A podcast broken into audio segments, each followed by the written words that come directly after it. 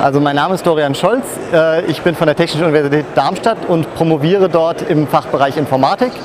Ähm, mein Projekt ist das BioBiped-Projekt.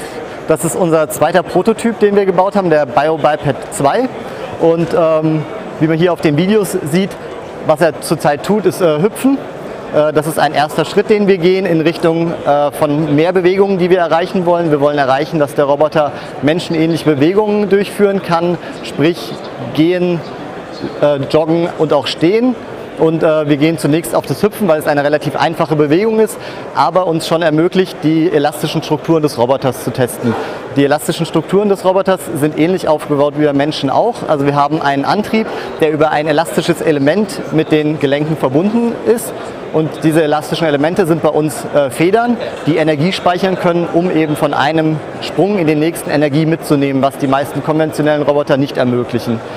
Ähm, das ermöglicht uns zum Beispiel bei dem ersten Modell hier haben wir Tests gemacht, Energie auch mitzunehmen, wenn, der, wenn die Motoren komplett passiv sind. Und wir haben eine Energiespeicherung in den Federn von ungefähr 30 Prozent. In der zweiten Version haben wir nochmal das Ganze etwas verbessert und dürften dort noch bessere Werte erhalten. Das ist aber noch soweit nicht getestet.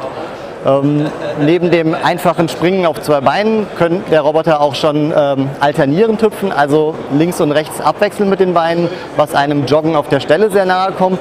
Und einer der nächsten Schritte wird jetzt sein, den Roboter auf ein Laufband zu stellen und eben wirklich ein Joggen äh, des Roboters zu testen, wo er sich natürlich nicht fortbewegt auf dem Laufband, aber die Füße zumindest in einer Laufbewegung bewegt. Und das zweite wird sein, dass wir ihn etwas befreien, weil momentan ist er hier noch eingesperrt, in, äh, sich nur eindimensional zu bewegen. Also er kann sich nur hoch und runter bewegen. Und der nächste Schritt wird dann sein, dass er sich auch selber äh, stabilisieren können muss, also im zweidimensionalen zwischen diesen beiden Scheiben gefangen ist, aber sich nach vorne und hinten zumindest selber stabilisieren muss.